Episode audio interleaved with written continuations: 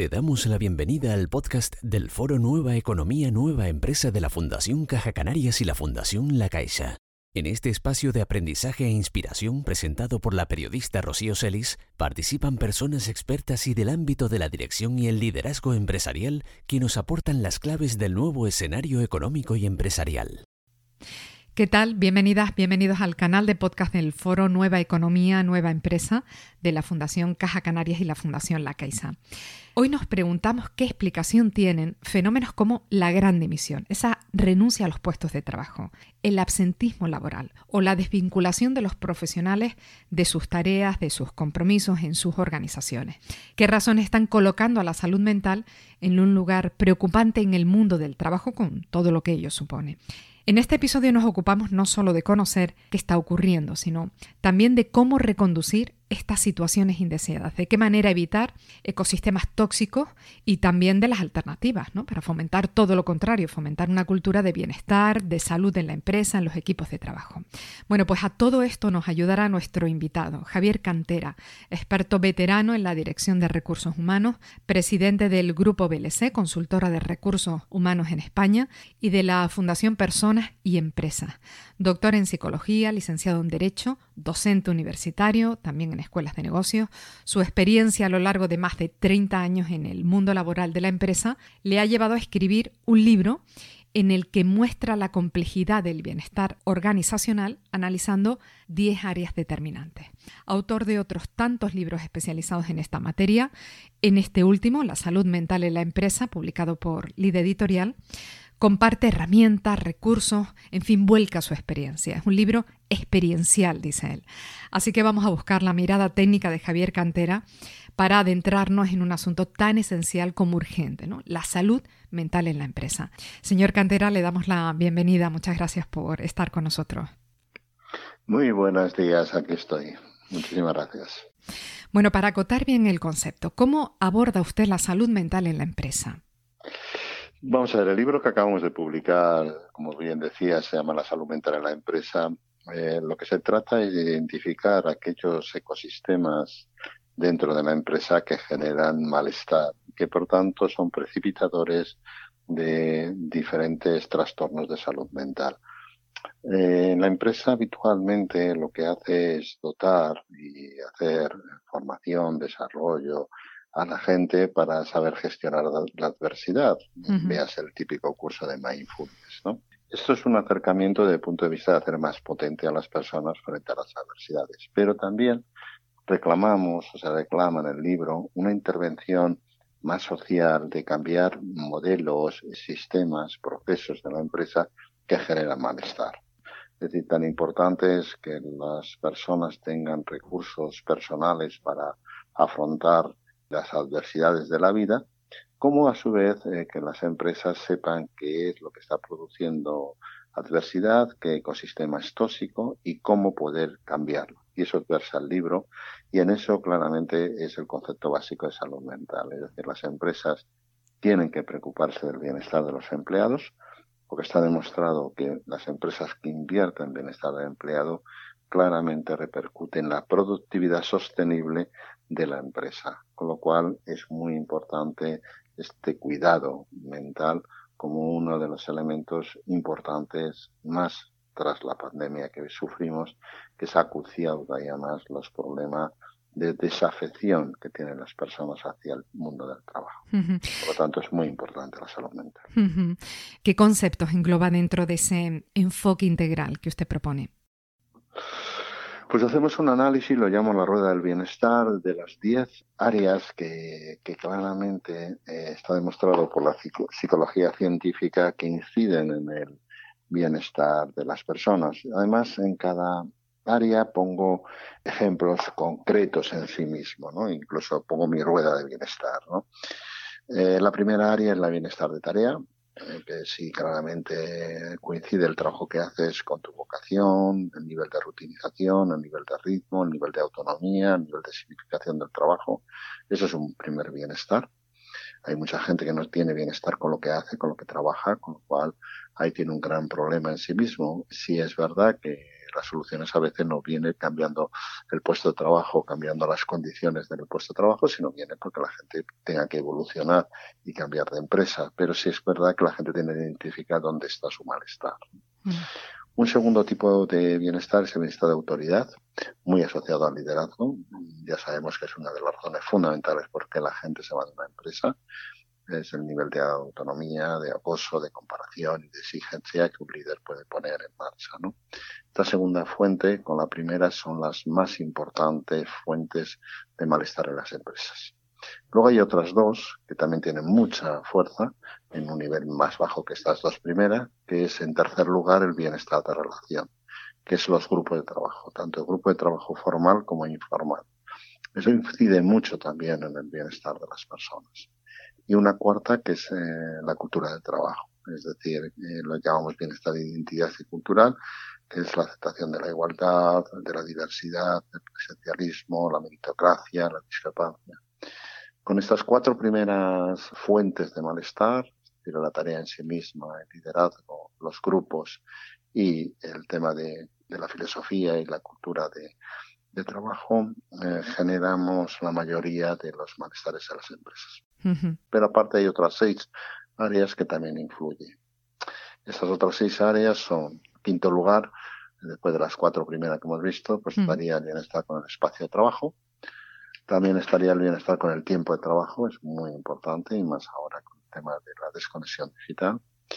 El bienestar con el crecimiento y desarrollo, la gente quiere estar en ecosistema que permitan eh, evaluar el mérito, tener promoción, tener justicia, tener carrera, saber cómo puedes desarrollarte. El bienestar de la experiencia del empleado, que es otro tema muy, muy importante, que es todo el tema de retribución, de compensación, de condiciones de diferencia, de clima laboral y los dos últimos está el bienestar con la estrategia imagen empresarial. Hay gente que no está de acuerdo con la estrategia de la empresa y, obviamente no alinea su propósito con el propósito de la empresa.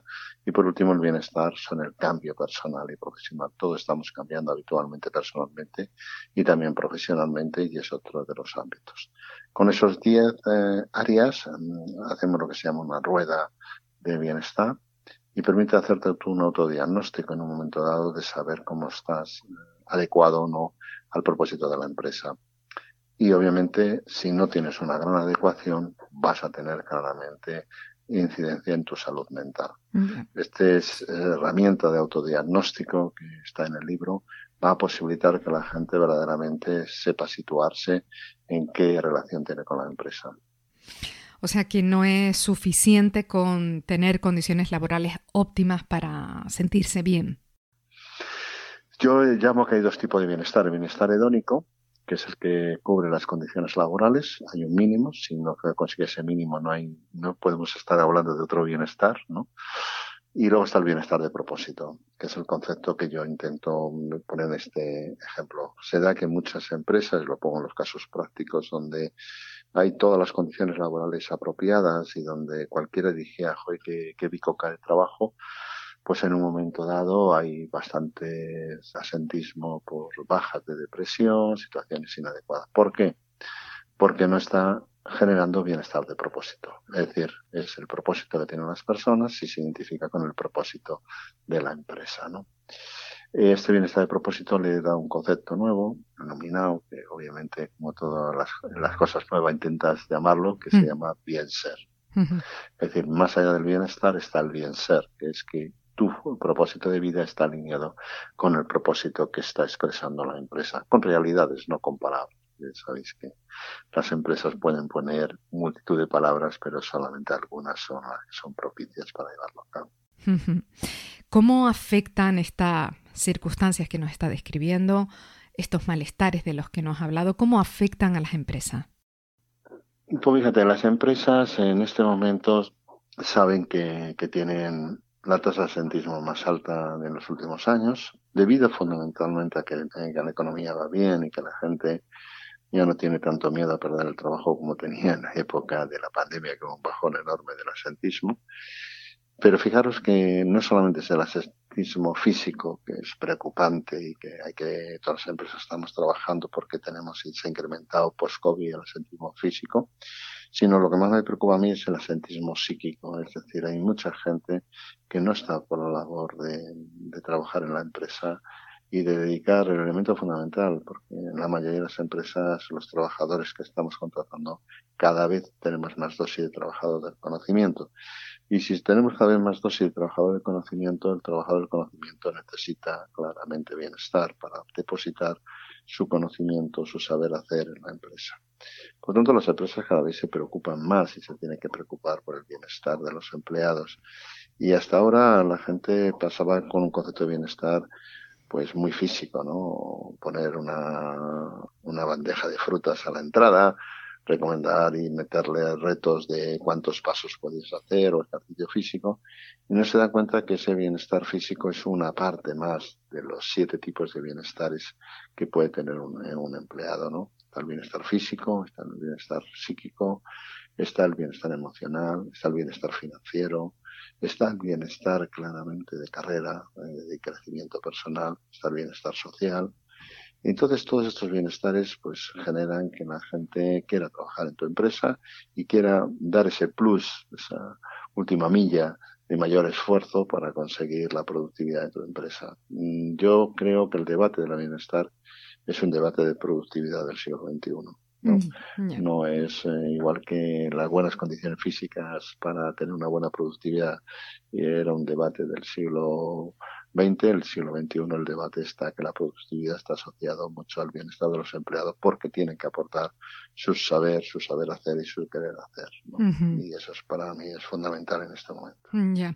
¿De qué manera puede la empresa, la organización, influir en el bienestar de los equipos profesionales? ¿no? Eh, ¿Con qué tipo de cambios? ¿Cómo tiene que ser la empresa? Bueno, primero tiene que ser consciente de dónde le aprieta el zapato, ¿no? Por eso nosotros lo primero que recomendamos es hacer una auditoría, eh, una auditoría, un análisis, eh, que cogiéndose el libro no hace falta incluso solamente que lo contrate una consultora, es ver en todas las cosas que, que hace la empresa, en esos ecosistemas que ha hecho la ciencia psicológica que influye en el malestar de las personas, ver cómo estamos, ¿no? Si tú tienes un mal diseño de turnos de trabajo, pues a lo mejor está influyendo mucho en el bienestar de las personas. Si no tienes una política adecuada de desconexión digital, si no tienes una política claramente de, gestión de la movilidad, de los recursos para llegar a la empresa, si no tienes una política adecuada de teletrabajo y todo es presencial, todas esas em, variables, que aquí en el libro salen 50 variables, son las que hay que analizar para poder tú saber dónde puedes influir. ¿Y cómo puedes eh, cambiarlo? Pues obviamente con un análisis profundo a partir de la voz del empleado, lo que el empleado opina, y con técnicas obviamente eh, adecuadas desde el punto de vista de lo que se ha demostrado en la ciencia psicológica, ¿no? Aplicada a la, empresa, por ejemplo, uno de los elementos fundamentales que parece en sí mismo muy inadecuado eh, es hacer salario emocional, ¿no? Por ejemplo, que no se trabaje el día de tu cumpleaños y encima te regalamos un detalle, ¿no? Mm. Eso parece, la gente dice, bueno, es que eso es psicologismo, ¿no? Eso va al ser humano, es el elemento fundamental y no es una medida económicamente cara, pero sí es una medida eh, sublime desde el punto de vista emocional, ¿no?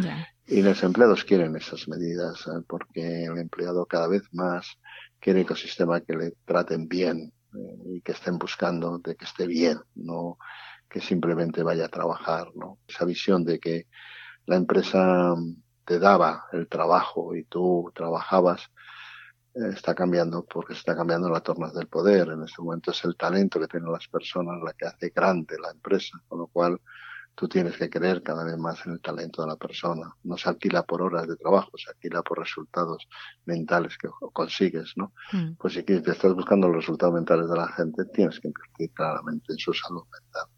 Bueno, usted insiste en su libro en el poder de la prevención. Totalmente. Es que eh, yo distingo en el libro, desde mi la ciencia, que yo soy doctor en psicología y siempre me ha gustado que la ciencia psicológica, dos tipos de intervención. La intervención de un psicólogo clínico, que ya es cuando ha surgido un problema y lo que tienes que hacer es acompañar, desarrollar, a través del consejo psicológico, poder curar a esta persona en un momento dado con un elemento terapéutico al poder que tenemos los psicólogos del trabajo, que es un poder de identificar dónde hay problemas sociales o se está generando a la mayoría de los empleados para poderlo cambiar, que puede ser desde cambiar a un jefe tóxico, es necesario de vez en cuando reflexionar y hacer influir en la empresa para que un jefe eh, con una toxicidad alta deje de ser jefe. O cambiamos la cultura del trabajo, por ejemplo, gente que valora primero el logro independientemente de la persona y no tiene una visión humanista de la cultura empresarial.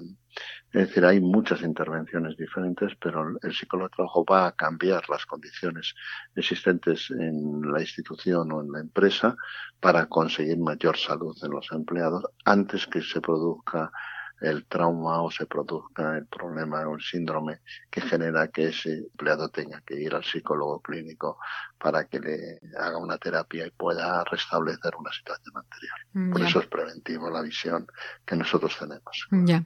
Y cuando el sistema organizacional ya es tóxico, ¿cómo se interviene?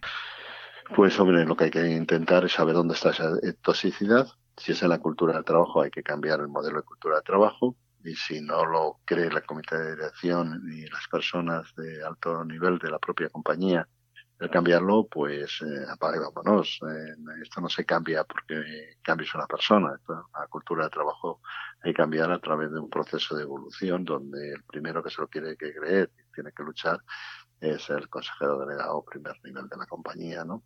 Entonces yo muchas veces cuando me mandan a intervenir en empresas, eh, cuando diagnostico que el problema es que hay un doble lenguaje entre lo que quiere la comité de dirección y lo que verdaderamente hace, pues obviamente decimos que, que más vale que, que no quemen nada, ninguna de las herramientas de bienestar, porque obviamente si no cambia la cultura de trabajo no lo va a hacer, ¿no?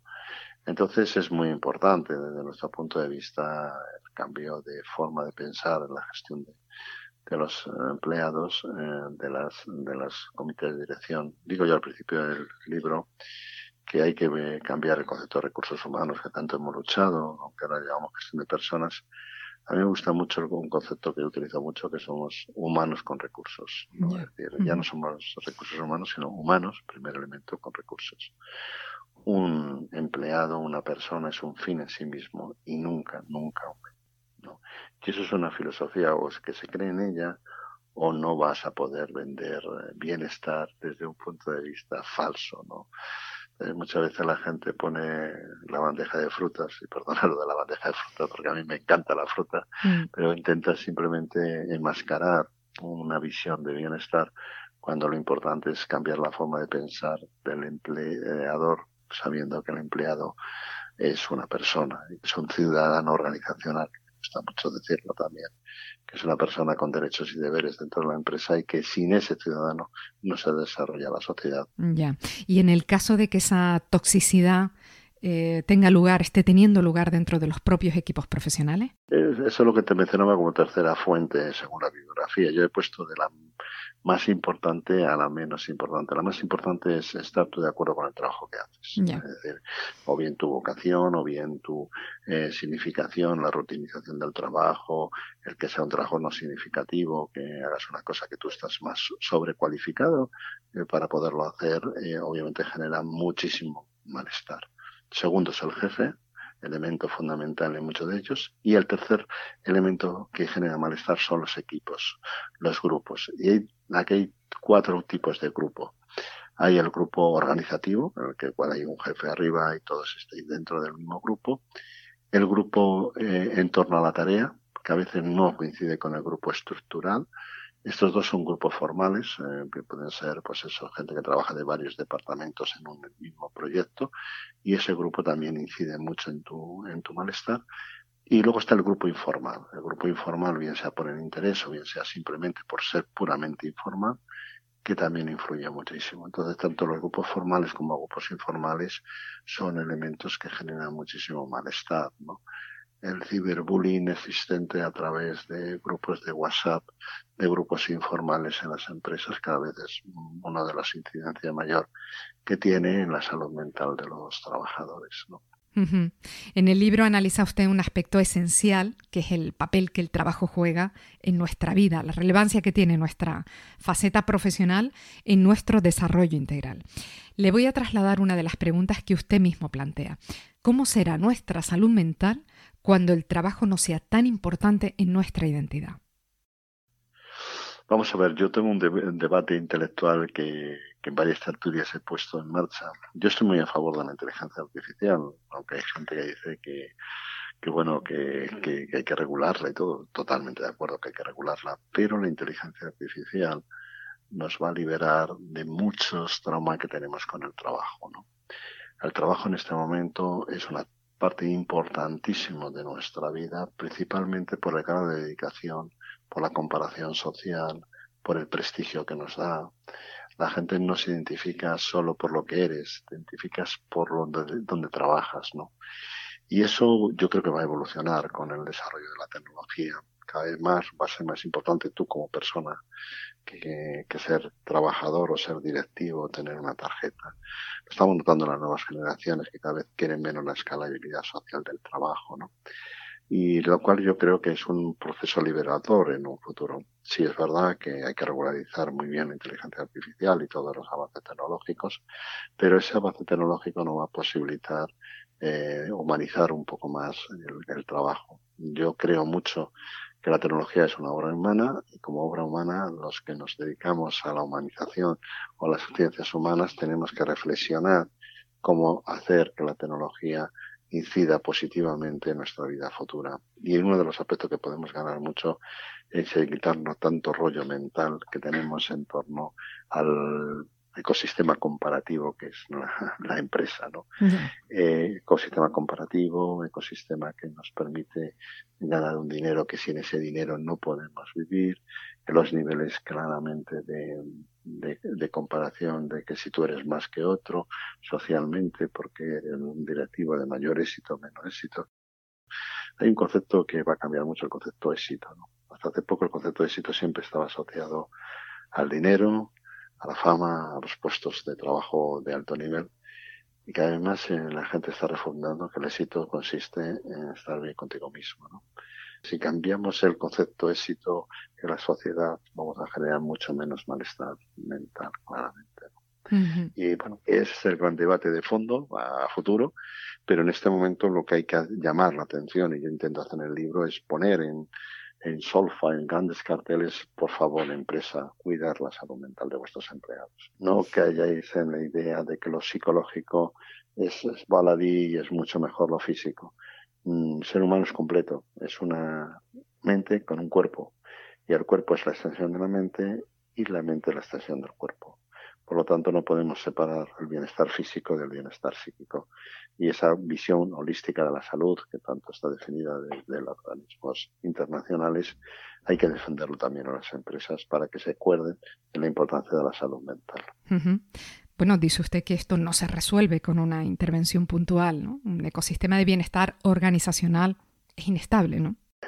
Es inestable y cambia cada dos por tres. Te cambian una ley, cambias en un momento dado tus sistemas de dar servicio a la sociedad en un turno y generas otra distorsión. Yo hace poco he visto en una empresa como el poder tener una, un servicio 24/7 ha hecho cambiar los turnos de una fábrica y ha distorsionado con un número de bajas enorme cuando ha cambiado el nivel de turnos. Es decir, hay 24.000 variables que este es un ecosistema homostático que cambia variables del entorno y te cambian en un momento dado. O, por ejemplo, lo que ha pasado con el teletrabajo y el presencialismo ahora.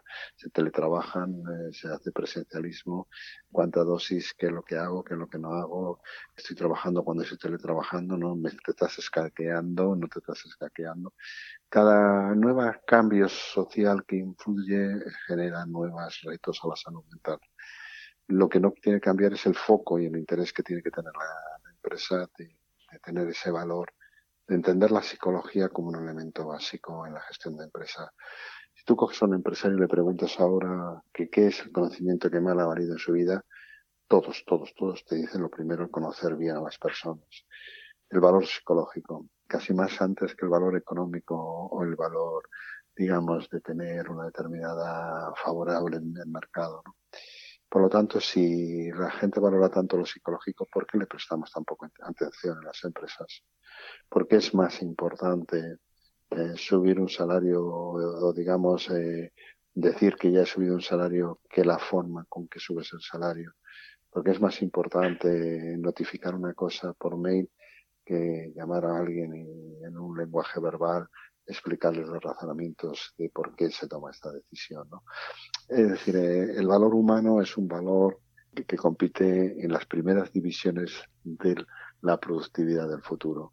Por lo tanto, yo creo que aquellos que antes den, eh, digamos, fuerza a las ideas de salud mental en la empresa serán las empresas más competitivas en el futuro. Pues con esta respuesta concluimos. Javier Cantera, autor de La salud mental en la empresa, le agradecemos mucho el tiempo que nos ha dedicado. A vosotros espero que haya sido útil, que es lo fundamental. Seguro que sí, muy amable, gracias. Muchas gracias por escuchar los podcasts del Foro Nueva Economía Nueva Empresa de la Fundación Caja Canarias y la Fundación La Caixa. Un espacio de aprendizaje para ayudar a las personas y a las organizaciones a dar respuesta ante los desafíos de adaptación al nuevo escenario económico y empresarial que se viene definiendo. Te esperamos en nuestro próximo episodio de Podcast Foroe.